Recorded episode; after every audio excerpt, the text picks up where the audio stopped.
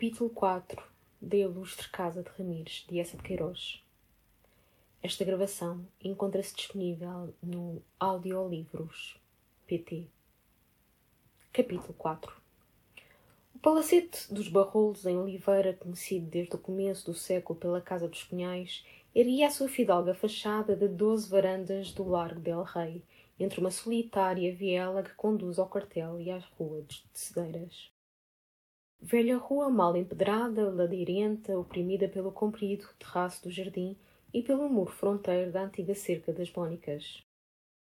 E nessa manhã, justamente quando Gonçalo, na caleche da torre puxada pela parede do torto, desembocava no Largo del Rei, subia pela rua das Tecedeiras, dobrando a esquina dos Pinhais, num cavalo negro de fartas clinas, que fria as lajes com soberbo e garbo, ou o governador civil, o André Cavaleiro, de colete branco e chapéu de palha. No relance do fundo da caleche, o fidalgo ainda o surpreendeu levantando os pestanudos olhos negros para as varandas de ferro do palacete. E pulou com um murro no joelho, rugindo surdamente. Que biltre! Ao apiar no portão, um portão baixo, como esmagado pelo imenso escudo de armas do chás, tão sufocada indignação impedia que não reparou nas efusões do porteiro, o velho Joaquim da Porta, e esqueceu dentro da caleche os presentes para a gracinha, a caixa com o guarda-solinho e um cesto de flores da torre coberto de papel de seda. Depois em cima, na sala de espera, onde José Barrou correra, ao sentir nas lajes o largo silencioso e estrépito do calhambeque, desabafou logo, arrebatadamente, atirando o guarda-pó para uma cadeira de couro. Oh, senhores, que eu não possa vir à cidade sem encontrar de cara este animal do cavaleiro. E sempre no largo de fronte da casa. É sorte. Esse bigodeiro não achará outro lugar onde vá corcolar com a pileca. José Barrolo, um moço gordo, de cabelo ruivo e crespo, com um buço claro numa fase mais redonda e corada que uma bela maçã, acudiu ingenuamente. Pileca? Oh, menino, tem agora um cavalo lindo, um cavalo lindo que comprou ao Marges. Pois bem, é um burro feio em cima de um cavalo bonito, que fiquem ambos na cavalariça, ou que vão ambos pastar para as devessas. O barrolo escancarou a boca larga e fresca, de subir os dentes num lento pasmo, e de repente, com uma patada no soalho, vergado pela cinta, rompeu numa risada que o sufocava e inchava as veias. Essa é de arromba! Não, essa é que é contar no clube um burro feio em cima de um cavalo bonito e ambos a pastarem. Tu vens hoje rico, menino. Olha aqui essa. Ambos a pastarem, com os focinhos na erva, o governador civil e o cavalo. É de arromba.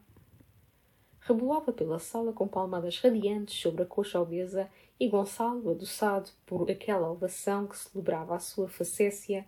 Bem, dá cá esses ossos, ou antes esses untos. E como vai a família? A Gracinha, oh, viva a linda flor! Era ela, com a sua ligeireza airosa e menineira, os magníficos cabelos soltos sobre o penteador de rendas, correndo alvoroçada por o irmão, que a envolveu num abraço e em dois beijos tons, e imediatamente recuando, a declarou mais bonita, mais gorda. Positivamente, ei, estás mais gorda, até mais alta. É sobrinho? Não, nada, por hora. Gracinha corou com aquele seu languido sorriso que mais lhe umedecia e lhe enternecia a doçura dos olhos esverdeados.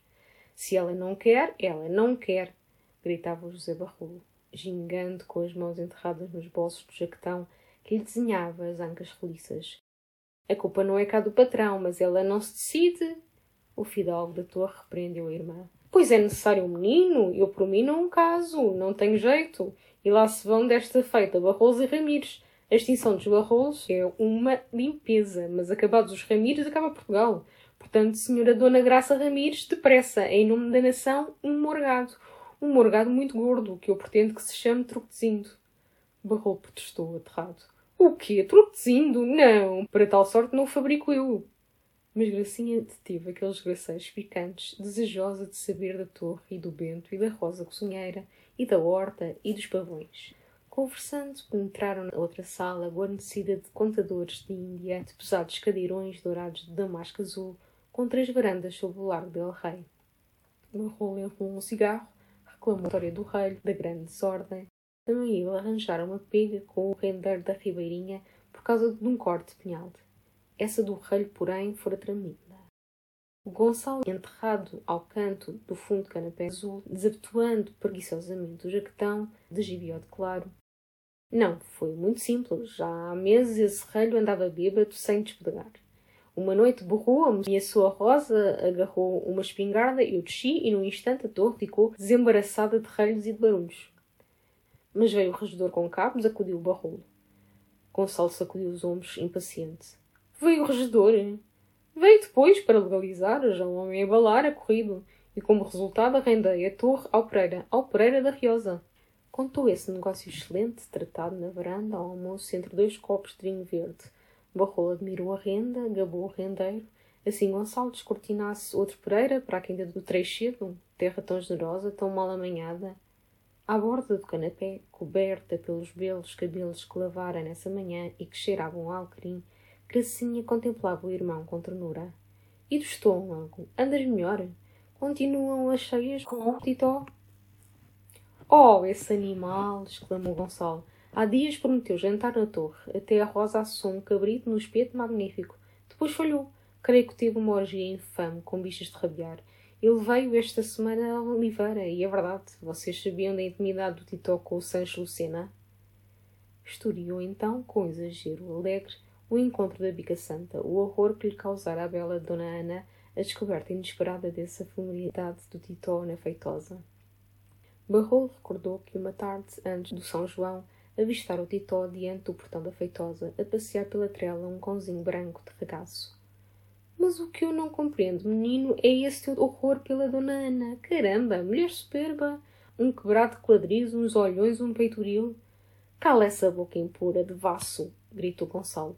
Pois aqui ao lado de sua mulher, que é uma flor das graças, ousa louvar semelhante peça de carne. Gracinha rindo, sem ciúmes, compreendia a admiração do José. Realmente, Ana Lucena, que vistosa, que bela. Sim, concedeu Gonçalo.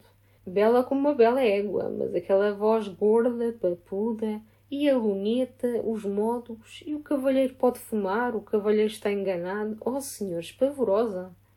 Barrolo gingava, diante do sofá, com as mãos nos bolsos da rabona. Uvas verdes, senhor Dom Gonçalo, uvas verdes! O Vidal batejou sobre o cunhado uns olhos ferozes nem que ela se me oferecesse de joelhos em camisa com os duzentos contos do Sancho numa salva de ouro. Sorrindo vermelha como uma peónia, com um ó escandalizado, Gracinha bateu no ombro do Gonçalo que puxou por ela galhofeiramente. Venha lá essa bochecha e outra beijoca para purificar. Com efeito, só pensar na Dona Ana arrasta a gente às imagens brutais. Dizias então do estômago. Sim, filha, combalido. E há dias mais pesado, desde o tal cabrito no espeto e da companhia beberrona do Manuel Duarte. Tu tens cá água de vidago. Então Barrolinho, sem angélico, manda trazer já uma garrafinha bem fresca. E olha, pergunta se subiram um assaf e uma caixa de papelão que eu deixo na caleche. Que ponho no meu quarto e não desembrulhes, que é surpresa. Escuta, que me levem água bem quente. Preciso mudar toda a roupa. Está uma poeirada por esse caminho. E quando o barrolo abalou, a rebolar e a assobiar, Gonçalo esfregando as mãos, pois vocês ambos estão esplêndidos, e na harmonia que convém, tu positivamente mais forte, mais cheia. Até pensei que fosse sobrinho, e o barrolo mais delgado, mais leve. Oh, agora o José passeia, monta a cavalo, já não adormece tanto depois de jantar. E a outra família, a tia Arminda, o rancho Mendonça, bem? Padre Soeiro, que é feito desse santo. Teve um ataquezito de reumatismo, muito ligeiro, Agora, bom, sempre no passo do bispo, na biblioteca, parece que se entretém a fazer um livro sobre os bispos. Pensei, a história do Zé de Oliveira, pois eu também tenho trabalhado muito, Gracinha, a escrever um romance. Ah! Um romance pequeno, uma novela, para os anais da literatura e de história. Uma revista que fundou um rapaz, meu amigo, castanheiro. É sobre o facto histórico da nossa gente, sobre o avô nosso, muito antigo, truquezinho. Tem graça, que fez ele? Horrores, mas é pitoresco e depois o Passo de Santa Irneia no século XII, em todo o seu esplendor, enfim, uma bela reconstrução do velho Portugal e sobretudo dos velhos Ramires. Hás de gostar. Não há amores, tudo guerras, apenas muito remotamente. Uma das nossas antepassadas, uma Dona Menda, que eu nem sei se realmente existiu, tem seu chiquém e tu compreendes. Como eu desejo tentar a política, preciso primeiramente aparecer e espalhar o meu nome. Gracinha sorria docemente para o irmão, no acostumado enlevo. E agora, tens alguma ideia? A tia Arminda lá continua sempre com o tema que devias entrar na diplomacia. Ainda há dias, ai, o Gonçalinho, assim galante e com aquele nome, só numa grande embaixada. Gonçalo despegara lentamente no vasto canapé, reabotoando o jaquetão, claro. Com efeito, ando com uma ideia há dias, talvez me viesse de um romance inglês muito interessante e que te recomendo, sobre as antigas minas de Ofir, King Solomon Mines. Ando com ideias de ir para a África. Oh, Gonçalo, credo, para a África! O escudeiro entrara com duas garrafas de água de vidago, ambas desarrolhadas numa salva. Precipitadamente, para aproveitar o piquezinho, Gonçalo encheu um copo enorme de cristal lavrado. Ah, que delícia de água! E como o barro voltava, anunciando que cumprirá as ordens de Sua Excelência, bem, então logo conversamos ao almoço, Gracinha. Agora lavar, mudar de roupa, que não paro com estas infames comichões. Barrolo acompanhou o cunhado ao quarto, um dos mais espaçosos e alegres do palacete, forrado de sequernotes cor de canário, com uma varanda para o jardim e duas janelas de peitoril sobre a rua das Tecedeiras e os velhos arvoredos do convento das Mónicas. Gonçalo, impaciente, despilou o casaco, sacudiu para longe o colete. Pois tu estás esplêndido, Barrolo. Deves ter perdido três ou quatro quilos. São naturalmente os quilos que Gracinha ganhou. Vocês assim se equilibram, ficam perfeitos. Diante do espelho, Barrola acrescia a cinta com o riso deleitado. Realmente parece galgacei. Até cinto nas calças. Gonçalo abriu o gafetão da rica cômoda de ferragens douradas, onde se conservava sempre roupa até duas casacas, para evitar o transporte de mala entre os cunhais e a torre. E ria, aconselhava o bom Barrola de algaçar sem descanso para a beleza da futura raça barrólica quando embaixo, na silenciosa rua das tecedeiras, as patas de um cavalo de luz feriram as lajes em cadência lenta. Logo desconfiado, Gonçalo correu à janela, ainda com a camisa que desdobrava. E era ele. Era o André Cavaleiro que descia ladeando, supiando a rédea, para escravar, com garbo e fragor, a rampa mal empedrada. Gonçalo virou para o barrola face chamejante de furor isto é uma provocação. Se este descarado deste cavaleiro passa outra vez na balde da pileca, por debaixo das janelas, apanha com o balde de água suja. Barrolo inquieto espreitou. Naturalmente vai para a casa das lousadas. Anda agora muito íntimo das lousadas. Sempre por aqui o vejo. E é para as lousadas. Que seja para o inferno, pois em toda a cidade não há outro caminho para a casa das lousadas. Duas vezes em meia hora, grande e excelente tem uma chapada de água de sabão pela granha e pela bigodeira, tão certa como eu ser Ramires, filho de meu pai Ramires. Barrolo beliscava a pele do pescoço, constrangido ante aqueles rancores ruidosos que desmanchavam o seu sossego. Já por imposição de Gonçalo, rompera desconsoladamente com o cavaleiro.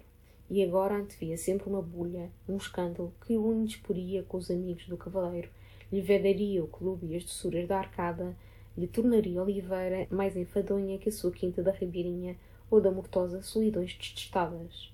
Não se conteve, arriscou um costumado reparo. Ó oh, Gonçalinho, olha que também todo esse espalhafado só por causa da política. Gonçalo quase quebrou o jarro na fúria com que pousou-se sobre o mármore do lavatório. Política!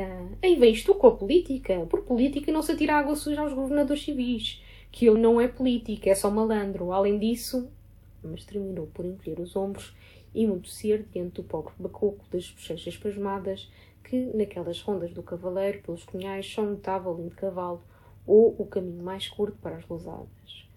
Bem, resumiu, agora larga que me quer vestir. Do bigodeiro encarrego eu. Então até logo, mas se ele passar nada das neiras, hein? Só justiça, aos baldes! E bateu com a porta nas costas resignadas do bom barrolo, que pelo corredor, suspirando, lamentava o assomado gênio do Gonçalinho, as cóleras desproporcionadas em que lançava a política.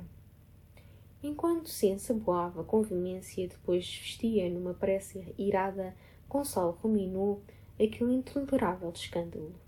Fatalmente apenas chiopeava em Oliveira, encontrava o homem da grande bedelha, caracolando por sobre as janelas do palacete, na pileca de grandes clinas. E o que o desolava era perceber no coração de Gracinha, pobre coração mago e sem fortaleza, uma teimosa raiz de ternura pelo cavaleiro, bem enterrada, ainda vivaz, fácil de reflorir. E nenhum outro sentimento forte que a defendesse naquela ociosidade de Oliveira, nem superioridade do marido, nem encanto de um filho no seu berço. Só amparava o orgulho, certo respeito religioso pelo nome de Ramires, o medo da pequena terra espreitadeira e mexeriqueira.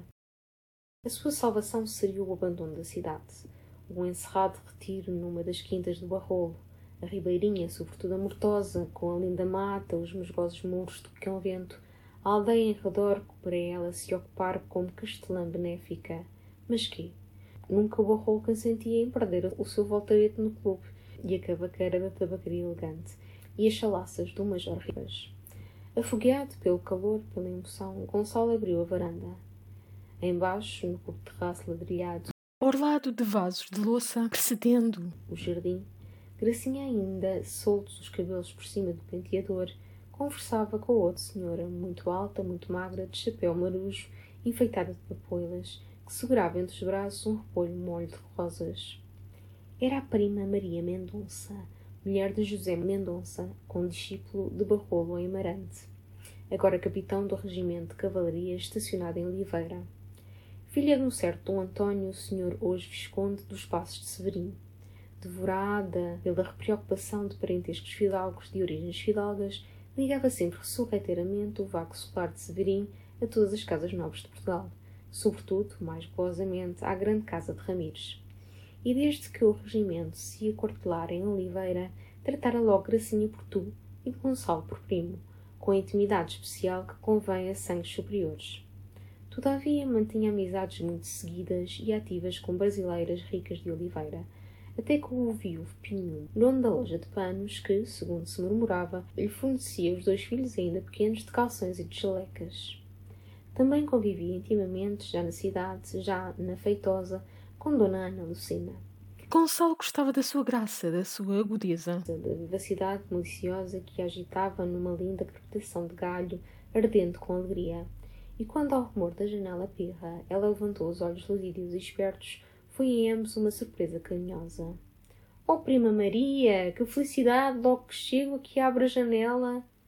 E para mim, primo Gonçalo, que eu não via desde a sua volta de Lisboa, pois está muito mais lindo, assim de bigode.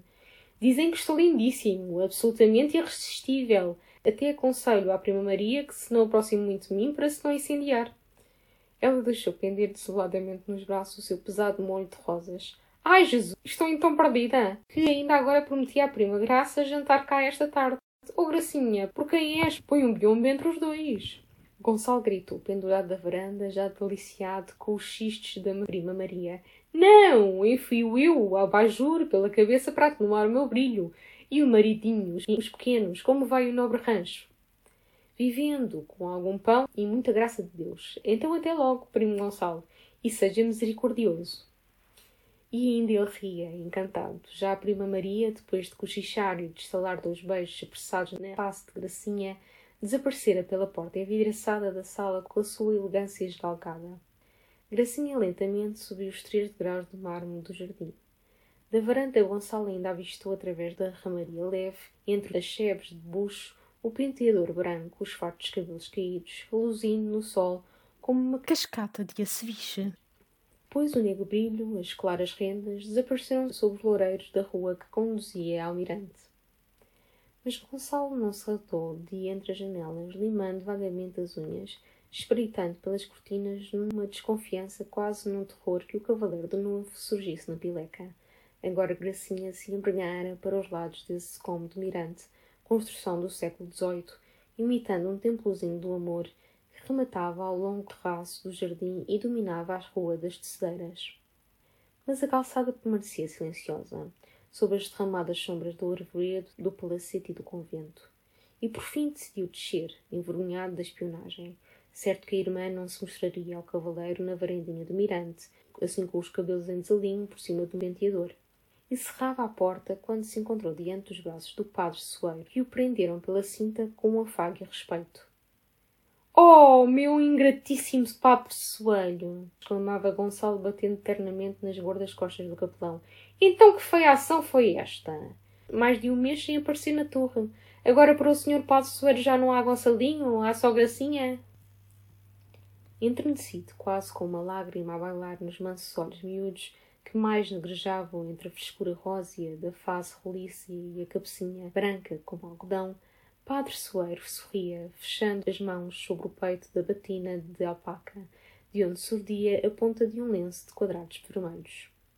E não lhe escasseara certamente o desejo de ir à torre. Mas aquele trabalhinho na biblioteca do Paço do Bispo, depois do seu reumatismozito, enfim, a senhora Ana Graça sempre esperando Sua Excelência, um dia, outro dia.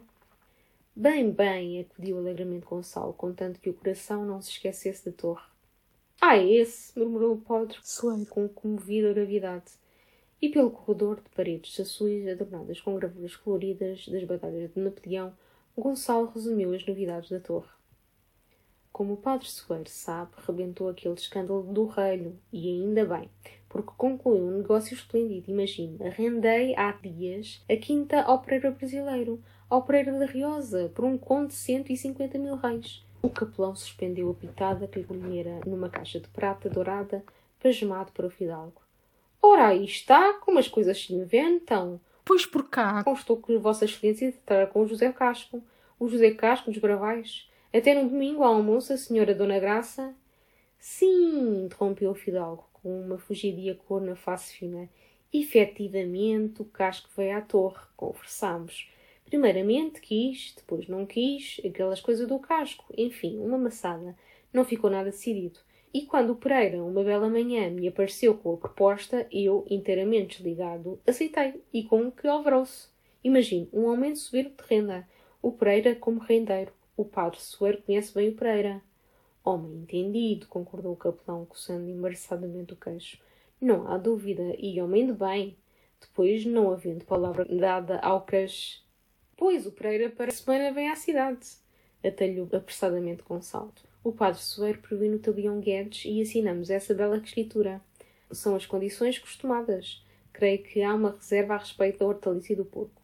Enfim, o padre Soeiro deve receber carta do Pereira e, imediatamente descendo a escada, passando o lenço perfumado pelo bigode, gracejou com o capelão sobre o famoso fado dos Ramires, em que ele colaborava com o Virinha. Oh, padre Soeiro fornecera lendas sublimes, mas aquela de Santa Aldonça realmente fora ataviada com exageração. Quatro reis a levarem a Santa aos ombros. São reis demais, padre Soeiro. O bom capelão protestou, logo interessado e sério no amor daquela obra que glorificava a casa. Ora é essa, concordando Vossa Excelência perfeitissimamente exato. Lá o conta o padre Guedes do Amaral, nas suas Damas da Corte do Céu, livro precioso, livro raríssimo. O senhor José Larrol tem na livraria. Não especifica os reis, mas diz quatro. Aos ombros de quatro reis e com acompanhamento de muitos contos mas o nosso José Fideira declarou que não podia meter os contos por causa da rima. O fidalgo ria, dependurando num cabide ao fundo da escada o chapéu de palha com que descera. Por causa da rima, pobres contos, mas o fado está lindo. Eu trago uma cópia para a Gracinha cantar ao piano. E agora outra coisa, Padre Soeiro. O que se conta por aí do governador civil, desse senhor André Cavaleiro? O capelão encolheu os ombros, desdobrando cautelosamente o seu vasto lenço de quadrados vermelhos. Eu, como Vossa Excelência sabe, não entendo de política. Depois também não frequento os cafés, os sítios onde se questiona política, mas parece que gostam. No corredor, um escudeiro gordo, de opulentas suíças ruivas, que Gonçalo não conhecia, badalou a sineta do almoço. Gonçalo reparou, avisou o homem que a senhora Dona Maria Graça andava para o fundo do jardim. Entrou agora senhor Dom Gonçalo, acudiu o escudeiro, e até manda perguntar se Vossa Excelência Deseja para o almoço vinho verde de amarante de vidainhos. Sim, com certeza, vinho de vidainhos. Depois rindo, ó oh, soeiro, previ nesse escudeiro novo que eu não tenho dom, sou simplesmente Gonçalo, graças a Deus. O capelão murmurou que, todavia, em documentos da primeira dinastia apareciam Ramires com dom. E como Gonçalo parara diante do reposteiro corrido da sala, Logo o bom velho se curvou com as suas escrupulosas referentes cerimónias para o fidalgo passar. Então, Padre Soeiro, por quem é? Mas ele, com apegado respeito, depois de Vossa Excelência, meu senhor. Gonçalo afastou o reposteiro, empurrou docemente o capelão. Padre Soeiro, já nos documentos da primeira dinastia se estabelecia que os santos nunca andam atrás dos pecadores. Vossa Excelência manda, e sempre com que graça. Depois dos anos de gracinha, uma tarde, pelas três horas, Gonçalo, recolhendo com Padre Soeiro de uma visita à biblioteca do Paço do Bispo, sentiu logo o da antecâmara o vozeirão do Titó, que que rolava na sala azul um trovão lento. Franziu vivamente o reposteiro e sacudiu o punho para o imenso homem que enchia um dos cadeiros dourados, estirando por sobre as flores do tapete umas botas novas de grossas taxas reluzentes. Oh, infame! Então, no outro dia, assim larga, sem escrúpulos, depois de lhe preparar um cabrito estupendo, assado num espeto de cerejeira. E para quê? Para uma orgia reles, com bolinhos de bacalhau e bichinhas de rabiar. Tito não desmanchou a sua aconchegada beatitude. Impossibilíssimo! De tarde encontrei João Gouveia no chafariz, e só então nos lembrámos de que eram os anos da Dona Casemira. Dia sagrado Aquelas cheias de Vila Clara, as transnoitadas pândegas com o violão, impressionavam sempre o barrolo que as apetecia, e com um olho aguçado do canto da mesa onde esfarolava cuidadosamente pacotes de tabaco dentro de uma terrina do Japão. Quem é a Dona Casimira? Vocês em Vila Clara descobrem os tipos? Conta lá! Um monstro, declarou Cansaldo. Uma tronaça bajuda, como uma pipa, com um pelo nojento no queixo Vive ao pé do cemitério, num cacifro que tresanda a petróleo, onde este senhor e as autoridades vão jogar o quino e derriçar com umas xerigaitas de casabeque vermelho e de farripas. Nem se pode decentemente contar diante do senhor padroeiro. O capelão, que sem rumor se esbatera numa sombra discreta entre os franjados cestins de uma cortina e o pesado contador da Índia, moveu os ombros num consentimento risonho, como acostumado a todas as fialdades do pecado e com pachorra o Tito emendava o esboço burlesco do fidalgo. A dona Casimira é gorda, mas muito aciada. Até me pediu para eu lhe comprar hoje na cidade uma bacia nova de assento. A casa não cheira a petróleo e fica por trás do convento de Santa Teresa. As xerigaitas são simplesmente as sobrinhas, duas raparigas que gostam de rir e de troçar. E o senhor Padre Soeiro podia, sem medo, Bem, bem, atalhou Gonçalo. Gente deliciosa, deixemos a Dona Casimira, que tem bacia nova, para os seus semicúpios. Vamos à outra infâmia do Sr. António Vila Lobos. Mas Barrolo insistia curioso. Não, não, conta lá, Titó. Noite e anos para toscar da rija, hein? Ceia pacata, contou o Titó com seriedade que lhe merecia a festa das suas amigas. A dona Casimira tinha uma bela frangalhada. Com ervilhas. O João Gouveia trouxe do gago uma travessa de bolos de bacalhau que calharam. Depois, fogo de vistas na horta, o videirinha tocou, as pequenas cantaram, não se passou mal. Gonçalo esperava irresistivelmente interessado pela ceia das Casimiras. Acabou, hein?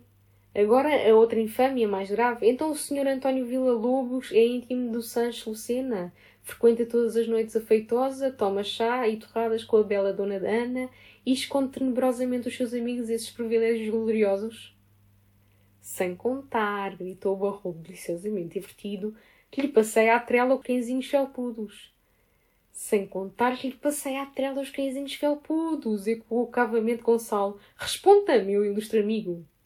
O Titó remexeu o vasto corpo dentro do cadeirão, recolheu as botas de taxas luzentes, afagou lentamente a face barbuda que uma vermelhidão aquecera e depois de encarar Gonçalo intensamente, com o esforço de sagacidade que mais o afogueou, Tu já alguma vez, por curiosidade, me perguntaste se eu conhecia a Sanches Lucena? Nunca me perguntaste. O Fidalgo protestou. Não, não, mas constantemente na Assembleia, no Gago, na Torre, eles berravam em questões de política o nome de Sancho Lucena.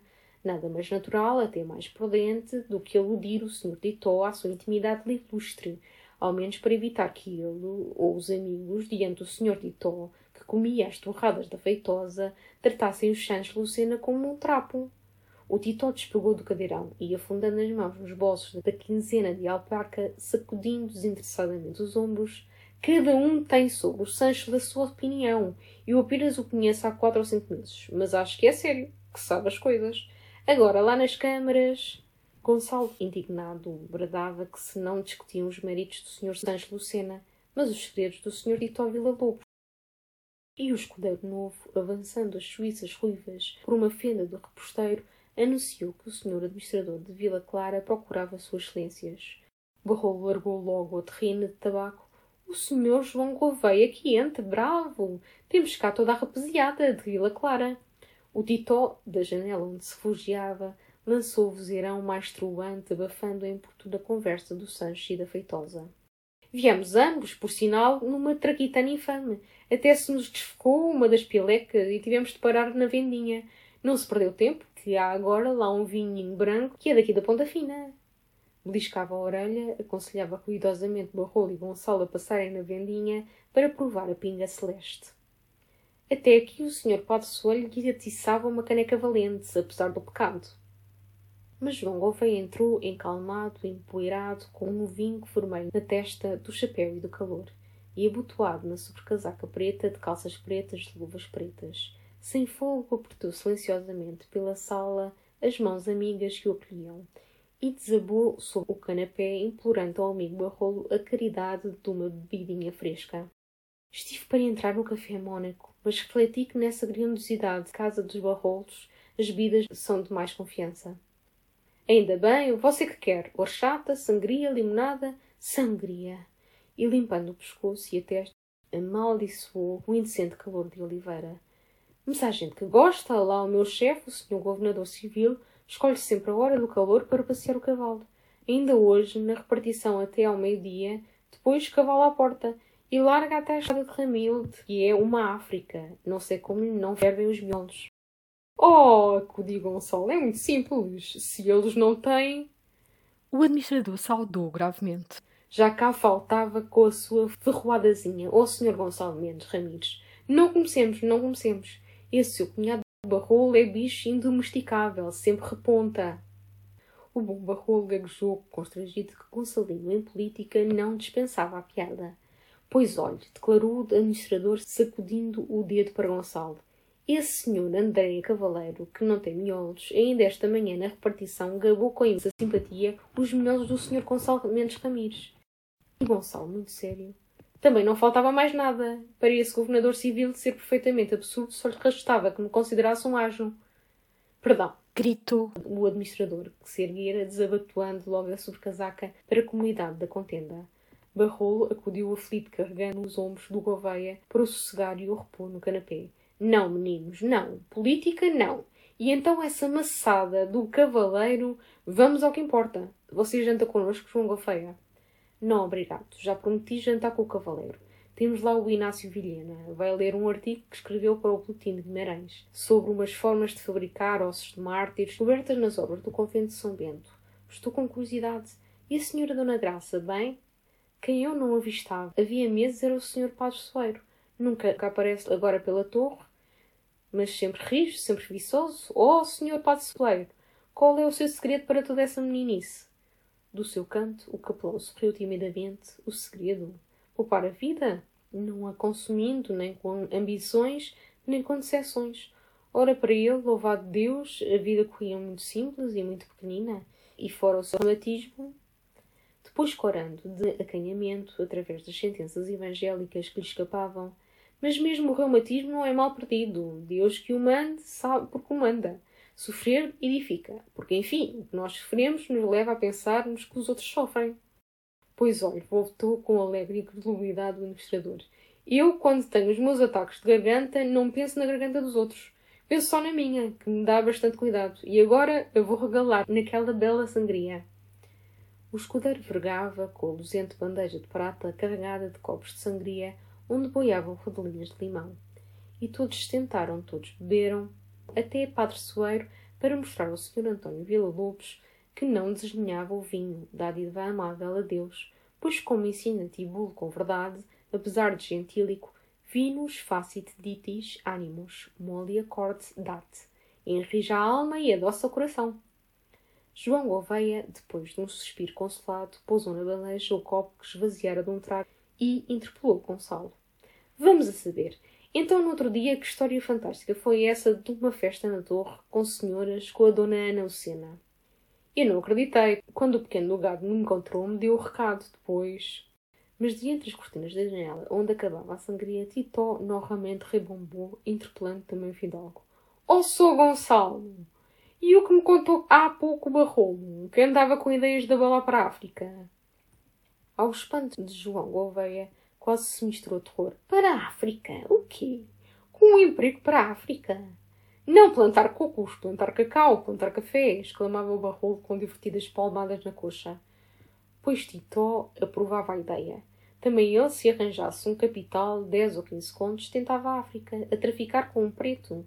E também, se fosse mais pequeno, mais chico, que homens do seu corpanzil, necessitando muita cobezaina e muita vinhaça, não aguentam a África, rebentam. O Gonçalo, sim, é chupado, é rijo, não carrega na aguardente, está na conta para africanista. E sempre te digo, carreira bem mais decente que essa outra porque tens mania de deputado. Para quê? Para palmilhar na arcada? Para bajular conselheiros? Barrou concordou-se com o Larido. Também não compreendia a teima de Gonçalves em ser deputado. Que maçada! Eram logo as intrigas e as desandas nos jornais e os chuvalhos. E, sobretudo, aturar os eleitores e eu nem que me nomeassem depois governador civil, com um título e um grande cruz a tiracolo, como Freixo Mil. Escutara num silêncio risonho e superior, enrolando laboriosamente um cigarro com o tabaco do barrolo. Vocês não compreendem, vocês não conhecem a organização de Portugal. Perguntem aí ao Gouveia. Portugal é uma fazenda, uma bela fazenda possuída por uma parceria. Como vocês sabem, há parcerias comerciais e parcerias rurais. Esta de Lisboa é uma parceria política do governo na herdade chamada Portugal. Nós, os portugueses, pertencemos todos a duas classes. Uns 5 a 6 milhões que trabalham na fazenda ou vivem nela a olhar como barrolo e que pagam, e os 30 sujeitos em cima, em Lisboa, que formam a parceria que recebem o que governam. Ora, eu, por gosto, por necessidade, por hábito de família, desejo mandar na fazenda, mas para entrar na parceria política, o cidadão português precisa de uma habilitação, ser deputado. Exatamente como, quando pretendem entrar na magistratura, necessitam uma habilitação, ser bacharel. Por isso procuro começar como deputado para acabar como parceiro e governar. Não é verdade, João Gouveia? O administrador voltara à bandeja das sangrias de que saboreava outro copo, agora lentamente aos golos. Sim, com efeito, essa é a carreira. Candidato, deputado, político, conselheiro, ministro, mandarim. É a carreira. E melhor que a de África. Por fim, na arcada, em Lisboa, também cresce cacau e há mais sombra. Barrou, no entanto, abraçar o ombro possante do Titó, com quem mergulhou no vão da janela, numa confraternidade de ideias, gracejando. Pois eu, sem ser dos tais parceiros, também mando nos pecados de Portugal que mais me interessam, porque me pertencem, e sempre queria ver se esse senhor Fulgêncio, ou o Brás Vitorino, ou lá os políticos do Terreiro do Passo, se metessem a dispor nas minhas terras, na Ribeirinha ou na Mortosa, era tiro. Encostado à veidaça, Titó coçava a barba, impressionado. Pois sim, barrolo, mas você na Ribeirinha e na Mortosa tem de pagar as contribuições que eles mandarem. E nesses conselhos tem de aguentar as autoridades que eles nomearem e goza para lá de estradas se eles lhe fizerem. E vendo o carro de pão e a pipa de vinho, com mais ou menos proveito, segundo as leis que eles votarem. E assim tudo, o Gonçalo não deixa de acertar. É o diabo. Quem manda é quem lucra. Olhe, o maroto do meu senhorio em Vila Clara, agora para o senhor Miguel, aumenta a renda da casa em que eu moro. Um cochicho que ninguém quer, porque mataram lá o carrasco, que ainda lá aparece. E o cavaleiro, esse como parceiro, vive de graça neste belo palácio de São Domingos, com cocheira, com jardim, com horta. Barrola tirou um chate, de mão espalmada, abafando o vozeirão do Titó, com medo que as regalias do cavaleiro, assim proclamadas, renovassem as fúrias de Gonçalo. Mas o fidalgo não percebera, atento ao João Gouveia, que, enterrado no canapé, depois da sangria, novamente contava o seu assombro ao encontrar no chafariz, em Vila Clara, o rapazola do gago com o recado da grande festa na torre. E cheguei a desconfiar que realmente você desse festa, quando bateram as nove, depois as nove e meia, e o Titó sem chegar para a saída da Dona Casimira. Bem, pensei, também recebeu o recado e abalou para a torre. Por fim, apenas ele apareceu, de carapuço e de jaqueta, percebi que fora troça de Senhor Dom Gonçalo. Então o fidalgo pasmou com uma inesperada estranha suspeita de carapuço e jaqueta. O Tito andava nessa noite de carapuço e de jaqueta. Mas bruscamente barrou da funda janela lançou para dentro para a sala um brado de pavor. Oh rapazes, santo Deus, aí vêm as lousadas. João Gouveia saltou do canapé com um perigo, reaboando arrebatadamente a sobrecasaca. Gonçalo, atarantado, esbarrou com o Titó e o barrolo que recuavam no terror de serem apercebidos através dos vidros largos até Padre Soeiro, prudente, abandonou o seu recanto onde corriam os óculos pela Gazeta do Porto. E todos, de entre a fenda das cortinas, como soldados na fresta de uma cidadela, espreitavam o largo que o sol das quatro horas dourava por sobre os telhados musgosos da cordoaria. Do lado da Rua das Pigas, as duas lousadas, muito esgalgadas, muito sacudidas, ambas com manteletes curtos de seda preta e vidrinhos, ambas com guarda-sóis de xadrezinho desbotado, avançavam estirando pelo largo empedrado duas sombras agudas. As duas manas lousadas, secas, escuras e gárrulas, como cigarras, desde longos anos em Oliveira, eram elas as esquadrinhadoras de todas as vidas, as espalhadoras de todas as malicências, as tecedeiras de todas as intrigas. E na cidade não existia nódoa, pecha, bulo rachado, coração dorido, algibeira arrasada, janela entreaberta, poeira a um canto, vulto a uma esquina, chapéu estriado na missa, bolo encomendado nas Matildes, que os seus quatro olhinhos furantes de azeviche sujo não descortinassem, e que a sua solta língua, entre os dentes ralos, não comentassem com malícia estridente. Delas surdiam todas as cartas anónimas que infestavam o distrito. As pessoas devotas consideravam como penitências essas visitas, em que elas durante horas galeravam, abanando os braços escanifrados, e sempre por onde elas passassem ficava lantejando um suco de desconfiança e receio. Mas quem ousaria rechaçar as duas manas lousadas? Eram filhas do decrépito e venerando general Lousada, eram parentas do bispo, eram poderosas na poderosa confraria do Senhor dos Passos de Penha, e depois de uma castidade tão rígida, tão antiga e tão ressequida, e por elas tão espaventosamente alardeada, que o Marcolino do Independente as alcunhara de duas mil virgens. Não venham para cá! trujou Titó com imenso alívio. Com efeito, no meio do largo, grade que circunda o antigo relógio de sol, as duas manas paradas erguiam o bico escuro, farejando e espiando a igrejinha de São Mateus, onde o sino lançara um repique de batizado. Oh, com os diabos! Que é para cá? As lousadas decididas investiam contra o portão dos punhais. Então foi o pânico. As gordas pernas do barrolo fugindo abalaram, quase derrubaram sobre os contadores. Os potes bujudos da Índia, Gonçalo bradava que se escondessem no pomar. Desconcertado, Gouveia rebuscava com desespero o seu chapéu de coco. Só o Titó, que as abominava e quem ela chamava o Polífomo, retirou com serenidade, abrigando o padre Soeiro sobre o seu braço forte e já o bando despavorido se arremessaram sobre o reposteiro, quando Gracinha apareceu com um fresco vestido de cetinha, cor de morango, sorrindo pasmado para o tropel que rolava. Que foi? Que foi? Um clamor abafado envolveu a doce senhora ameaçada. As lousadas! Oh! Fugidiamente o Titó e o João Gouveia apertaram a mão que ela lhes abandonou esmorecida, a sineta do portão tilintara, temerosa, e a fila acavalada onde Padre Soeiro rebolava a reboque enfiou para a livraria que o barrolo enferrulhou, gritando ainda a Gracinha com uma inspiração: Esconda as sangrias!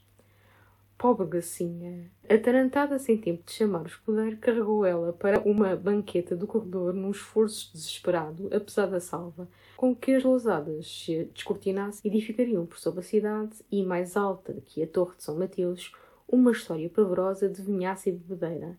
Pois ofegando, relanceou no espelho o penteado, e, direita como numa arena, com a temeridade simples e risonha dos antigos Ramires, esperou a arremetida das manas terríveis. No outro domingo, depois do almoço, Gonçalo acompanhou a irmã à casa da tia Arminda Vilegas, que na véspera, ao tomar, como costumava todos os sábados, o seu banho aos pés, se escaldara e recolhera à cama apavorada, reclamando uma junta dos cinco cirurgiões de Oliveira. Depois acabou o chorudo sob as acácias do terreiro da louça, pensando na sua novela abandonada na torre durante essas semanas e no lance famoso do capítulo 2 que o tentava e que o assustava. O encontro de Lourenço Ramires com o lobo de Baião, o bastardo no val fatal de Canta-Pedra e recolhi aos punhais porque prometera ao barrolo uma tortada a cavalo até ao pinhal de Estevinha para aproveitar a doçura do domingo nevoado. quando, na Rua das Velas, avistou o tabelião Guedes, que saía da confeitaria das Matildes com um grosso embrulho de pastéis, ligeiramente o fidalgo atravessou logo a rua, enquanto o Guedes, da borda do passeio pesado e barrigudo, na ponta dos potinhos miudinhos, gaspeados de verniz, descobria, numa cortesia imensa, a calva, emplumada ao meio pelo famoso tufo de cabelo grisalho, e valer a alcunha de Guedes Popa. Por quem é, meu caro Guedes? Põe o chapéu. Como está? Se prefere, moço, ainda bem. Falou com o meu padre Soeiro. O Pereira da Riosa, por fim, só vem à cidade na quarta-feira. Sim, sim, o senhor padre Soeiro passara pelo cartório para avisar e ele apresentava os parabéns a sua excelência pelo seu novo canteiro. Homem muito competente, o Pereira. Já há vinte anos que o conheço e olho Vossa Excelência a propriedade do Conde de Montagra Ainda me lembro dela, um chavascal. Agora, hoje, que primor! Só a vinha que ele tem plantado, homem muito competente. E Vossa Excelência, quando mora? Dois a três dias. Não satura este calor de oliveira. Hoje, felizmente, refrescou. E que há de novo? Como vai a política? O amigo é sempre bom regenerador, leal e ardente, hein? Subitamente o tabelião, com o seu embrulho de doce aconchegado ao colete de seda preta, agitou o braço gordo e curto numa indignação que lhe abraseou de sangue o pescoço, as orelhas cabeludas, a face rapada, toda a testa até às abras do chapéu branco, orlado de fumo negro. E quem o não há de ser, Sr. Gonçalo Mendes Ramires? Quem o não há de ser? Pois este último escândalo... Os resumos olhos de Gonçalo logo se alargaram sérios. Que escândalo! O tabelião recuou, pois Sua Excelência não sabia da última prepotência do governador civil, do Sr. André Cavaleiro. O quê, caro amigo? O Guedes cresceu todo sobre o bico dos potins e bujou, inchou para exclamar: A transferência do Noronha! A transferência do desgraçado Noronha! Mas uma senhora também obesa, de buço carregado, toda a estalar ricas e rugidoras cheiras de missa, arrastando severamente pela mão um menino que rabujava, Parou, fitou o Guedes, porque o digno homem, com o seu ventre, o seu embrulho, a sua indignação, atravancava a entrada das Matildes. Apressadamente o fidalgo levantou para ela entrar, o fecho da porta endereçada. Depois, num alvoroço, o amigo Guedes naturalmente vai para casa. É o meu caminho, andamos e conversamos. Ora é. Mas o Noronha? Que Noronha? O Ricardo Noronha, Vossa Excelência conhece. O pagador das obras públicas. Ah, sim! Então transferido? Transferido arbitrariamente? Na Rua das Brocas, onde desciam no silêncio e solidão das lojas cerradas, a cólera do Guedes ressoou mais solta. Infamamente, Sr. Gonçalo Mendes Ramires! Infamissimamente! E para Almodóvar, para os confins do Alentejo, para uma terra sem recursos, sem distrações, sem famílias. Parara com os doces contra o coração, os olhinhos esbugalhados para o fidalgo coriscando. Um Noronha, um empregado trabalhador honradíssimo e sem política, absolutamente sem política, nem dos históricos nem dos regeneradores, só da família, das três irmãs que sustentava, três flores, e homem estimadíssimo na cidade, cheio de prendas, um talento imenso para a música. Ah, o Sr. Gonçalo Ramires não sabia, pois compunha ao piano coisas lindas, depois precioso para reuniões, para anos. Era ele que organizava sempre em Oliveira as representações de curiosos. Porque, como ensaiador, creio a Vossa Excelência que não há outro mesmo na capital. Não há outro. Exage, de repente, para um Dover, para um inferno, com as irmãs, com os tarecos. Só o piano. Veja, Vossa Excelência, só o transporte do piano Gonçalo resplandecia. É um belo escândalo. Ora, que felicidade esta de o ter encontrado, meu caro Guedes. E não se sabe o motivo. De novo caminhavam demoradamente pelo passeio estreito e o tabelião encolhia os ombros com amargura. O motivo. Publicamente, como sempre, nestas prepotências, o motivo era a conveniência do serviço. Mas todos os amigos do Noronha, por toda a cidade, conhecem o verdadeiro motivo, o íntimo, o secreto, o medonho. Então, Guedes relanceou a rua com prudência. Uma velha atravessava, cocheando, segurando uma bilha, e o tabelião segredou cavamente junto à face deslumbrada de Fidalgo. É que o senhor André Cavaleiro, esse infame, se encantara com a mais velha das irmãs Noronhas, a dona Adelina, formosíssima rapariga, alta e morena, uma estátua, e repelido, porque a menina, cheia de juízo, uma pérola, percebera a intenção vilíssima, em quem se vinga, por despeito, o senhor governador civil, no pagador, para Almodóvar com as meninas, com os tarecos. Era o pagador quem pagava. É uma bela maroteira, murmurou Gonçalo, banhado de gosto e riso. E note, Vossa Excelência, exclamava o Guedes com a mão gorda a tremer por cima do chapéu. Note, Vossa Excelência, que o pobre Noronha, na sua inocência, tão bom homem, gostando sempre de agradar aos seus chefes, ainda há semanas dedicara ao cavaleiro uma valsa linda, a mariposa, uma valsa linda. Gonçalo não se conteve, esfregou as mãos num triunfo. Mas que preciosa maroteira! E não se tem falado. Esse jornal da oposição, de Oliveira, nem uma denúncia, nem uma alusão. O Guedes pendeu a cabeça escuro-suado. O senhor Gonçalo Ramires conhece a gente clarim, estilo e estilo brincando, opulento, mas para sua olhar. Assim, um caso gravíssimo como o Dona Oronha, a verdade bem nua, pouco nervo, nenhuma valentia. E depois o Biscainho, o redator principal, andava a passar sorrateiramente para os históricos. Ah, o senhor Gonçalo Mendes Ramires não se inteirara, pois esse torpíssimo Biscainho bolinava. De certo, o cavaleiro lhe acenara com a composta. Além disso, como provar a infâmia? Coisas íntimas, coisas de família, não se podia apresentar a declaração de Dona Adelina, menina virtuíssima, e com os olhos, ah, se fosse no tempo do Manuel Justino e da Aurora de Oliveira, esse era o homem para estampar logo na primeira página, em letra graúda, alerta que a autoridade superior do distrito tentou levar a desonra ao seio da família Noronha. Era esse um homem. Coitado, lá está no cemitério de São Miguel. E agora, Sr. Gonçalo Ramires, o despotismo campeia, desenfreado. Bufava, arfava, esfalfado daquele fogoso desabafo. Dobraram calados a esquina dos brocas para a bela rua, novamente calçada da princesa Dona Amélia. E logo na segunda porta, parando, tirando de algibeira o trinco, o Guedes, que ainda resfolgava, ofereceu a sua excelência para descansar. Não, não, obrigado, meu caro amigo. Tive imenso, imenso prazer em o encontrar. Essa história do Noronha é tremenda, mas nada me espanta do Sr. Governador Civil. Só me espanta que não tenha ocorrido de Oliveira, como ele merece, com pancada e assoada. Enfim, nem toda a gente boa jaz no cemitério de São Miguel. Até amanhã, meu Guedes, e obrigado. Na rua da Princesa Dona Amélia até o Largo Dela Rei, Gonçalo correu com um deslumbramento de quem descobrisse um tesouro e o levasse debaixo da capa. E, aí, levava com efeito o escândalo, o rico escândalo, que tanto farejara, que tanto almejara para desmantelar o senhor governador civil na sua fiel cidade de Oliveira, que levantava arcos de bucho. E, por uma mercê de Deus, o rico escândalo demoliria também o homem no coração da Gracinha, onde, apesar do antigo traje, ele permanecia como um bichinho no fruto, esfuracando e estragando, e não duvidava da eficácia do escândalo.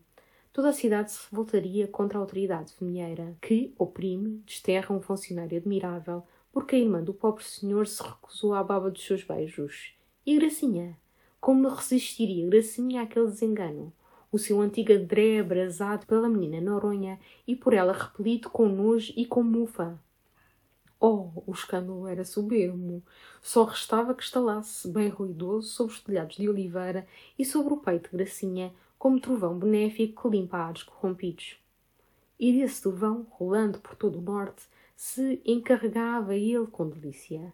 Libertava a cidade de um governador detestável, Gracinha de um sonho errado, e assim, com uma certeira penada, trabalhava para a pátria e para o domo.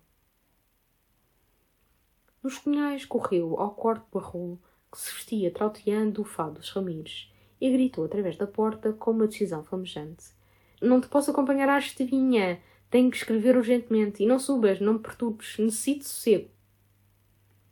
Nem atendeu aos protestos desolados com que Barrola acudira ao corredor em cerolas. Calgou a escada no seu quarto, depois de despir rapidamente o casaco, de excitar a testa com um borrifo de água de colónia, abancou à mesa onde Gracinha colocava sempre, entre flores, para ele trabalhar, o monumental tinteiro de prata que pertence ao tio Melchior. E sem emperrar, sem rascunhar, num desses chultos fluxos de prosa que brotam da paixão, improvisou uma correspondência rancorosa para a Gazeta do Porto contra o senhor governador civil. Logo o título fulminava. monstruoso atentado. Sem desventar o nome da família Noronha, contava miudamente como um ato certo e por ele testemunhado a tentativa viloa e baixa de primeira autoridade do distrito contra a pudicícia, a paz do coração, a honra de uma doce rapariga de 16 primaveras. Depois era a resistência desdenhosa que a nobre criança opusera ao Dom Juan administrativo, cujos belos bigodes são o espanto dos povos.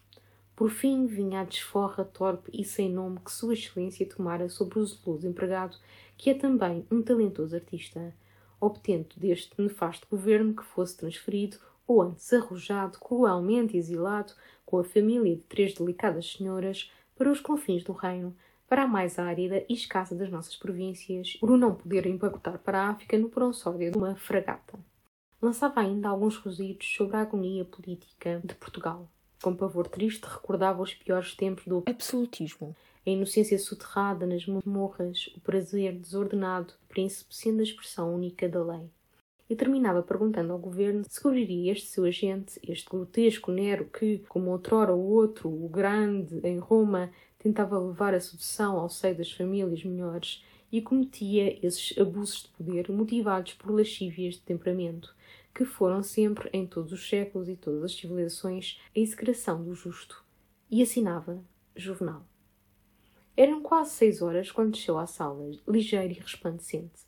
Gracinha martelava o piano, estudando o fado dos Ramires, e o Barrolo, que não se arriscara a um passeio solitário, folheava estendido no canapé uma famosa história dos crimes da Inquisição que começara ainda em solteiro. Estou a trabalhar desde as duas horas, exclamou logo Gonçalves, encarando a janela. Fiquei derriado, mas, louvado seja Deus, fiz obra de justiça. Desta vez o Sr. André Cavaleiro vai abaixo do seu cavalo. Barrolo fechou imediatamente o livro, com os cotovelos nas almofadas, inquieto. Houve alguma coisa? E Gonçalo, plantado diante dele, com um risinho suave, um risinho feroz, remexendo na algibeira o dinheiro e as chaves. Oh, quase nada! Uma bagatela! Apenas uma infâmia! Mas para o nosso governador civil, infâmias são bagatelas. Sob os dedos de Gracinha, o fado dos Ramires esmoreceu, apenas roçado, no murmúrio incerto. O barrolo esperava, esgazeado. Desembucha! E Gonçalo desabafou com estrondo. Pois uma maroteira imensa, homem! O Noronha, o pobre Noronha, perseguido, espezinhado, expulso com a família para o inferno, para o Algarve. O Noronha pagador! O Noronha pagador! Foi o infeliz pagador que pagou! e regaladamente desenrolou a história lamentável. O Sr. André Cavaleiro, namoradíssimo, todo em chamas pela irmã mais velha do Noronha, e atacando a rapariga com ramos, cartas, versos estrupidos cada manhã por diante da janela, a ladear na pileca. Até lhe soltara, ao que parece, uma velha marafona, uma alcoviteira, e a rapariga um anjo, cheio de dignidade, impassível. Nem se revoltava, apenas ria, era uma troça em casa dos Noronhas, ao chá, com a leitura da versalhada ardente em que ele a tratava de ninfa, de estrela da tarde, enfim, uma sordidez funamburesca. O pobre fado dos Ramires debandou pelo teclado num tumulto de gemidos desconcertantes e ásperos. E eu não ter ouvido nada, murmurava o Barrol desassombrado, nem no clube nem na arqueda, pois meu amiguinho nem ouviu e um famoso estampido foi o pobre Noronha arremessado para o fundo do Alentejo para um sítio doentio, coalhado de pântanos. É morte, é uma condenação à morte.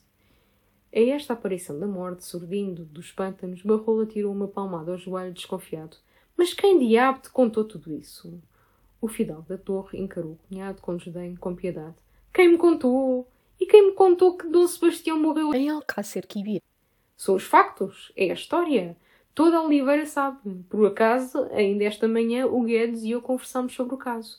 Mas eu já sabia. E tenho tido pena. Que diabo! Não há crime sem estar apaixonado com o pobre André, louco, perdido, até a chorar na repartição diante do secretário-geral e a rapariga às gargalhadas. Agora onde há crime, e horrendo, é na perseguição ao irmão, ao pagador, empregado excelente, de um talento raro, e o dever de todo o homem de bem, que prega a dignidade da administração e da dignidade dos costumes, é denunciar a infâmia. Eu, pela minha parte, cumpri esse bom dever. E com certo brilho, louvado Deus. Que fizeste? Enterrei na ilharga do senhor governador civil a minha boa pena de Toledo até à rama. O barrolo impressionado beliscava a pele do pescoço. O piano emudecera, mas Gracinha não se movia do mocho, com os dedos entorpecidos nas teclas, como esquecida diante da larga folha onde se enfileiravam na letra apurada do Vileinha as quadras triunfais do Ramires. E subitamente Gonçalo sentiu naquela imobilidade sufocada o despeito que a trespassava. Sensibilizado para a libertar, lhe poupar alguns soluços, escavando irresistivelmente, correu ao piano, bateu com carinho nos pobres ombros vergados que estremeceram. Tu não dás conta desse lindo fado, rapariga. Deixa que eu cantarolo uma quadra à boa moda de vidrainha. Mas primeiramente ser um anjo. Grita aí no corredor que me tragam um copo de água bem fresca do poço velho. Ensaiou as teclas, entoou versos, ao acaso, num esforço esganiçado. Ora, na grande batalha, quatro ramidos valentes, Gracinha desaparecera por uma fenda do reposteiro sem rumor. Então um pomba-rolo, que diante da sua terrina de Índia enrolava um cigarro com pensativo cuidado, correu, desafogou, debruçado sobre o cansalo, de certeza que lentamente o invadira. Pois, menino, sempre te digo, essa irmã do Noronha é um mulherão soberbo, mas o que eu não acredito é que ela se fizesse arisca. Com o cavaleiro bonito rapaz governador civil. Não acredito. O cavaleiro saboreou. E com as bochechas luzidas de admiração, aquele velhaco, para cavalos e para mulheres não há outro em Oliveira.